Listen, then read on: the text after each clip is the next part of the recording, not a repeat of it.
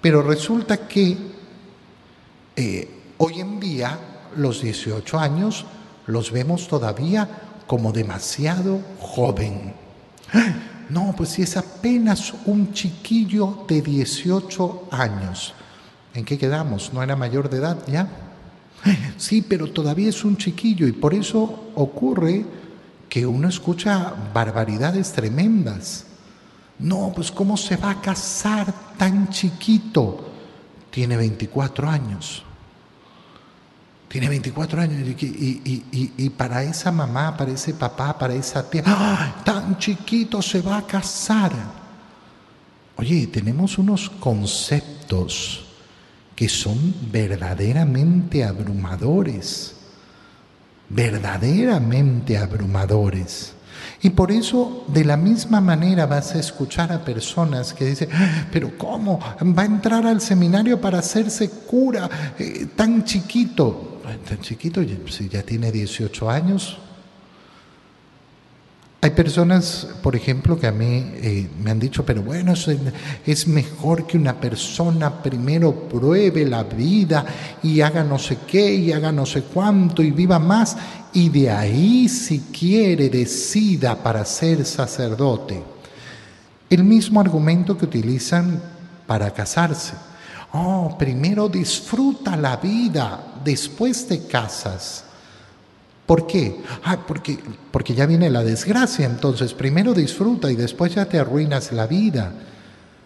Oye, la manera de pensar, la manera de pensar que tenemos es tan abrumadoramente absurda. Qué bonito es contemplar a un niño que ya ve en su mente, porque lo tiene claro en su corazón, que quiere ser sacerdote. No, pero resulta que si ese niño dice que quiere ser policía, está muy bien. Pero si quiere ser sacerdote, no, bueno, es muy chiquito, tendrá que pensarlo y que...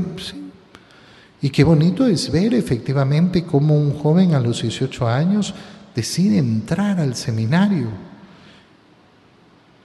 y quiere ser ordenado sacerdote. Y San Pablo entonces le dice, atento, que nadie te desprecie por tu juventud, porque la juventud no es motivo de desprecio. No, tú eres muy joven para entender.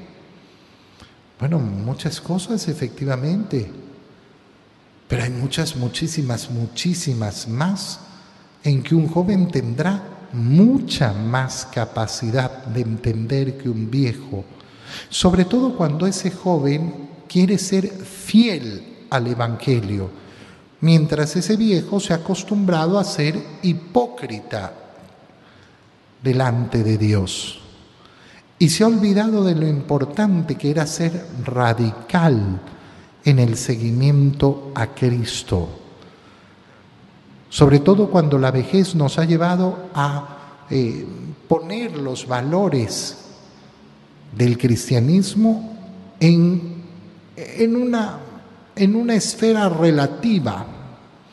Bueno, es que depende, es que hay que saber mirar cada circunstancia, cada... Oye, el adulterio es adulterio, la fornicación es fornicación, el robo es robo.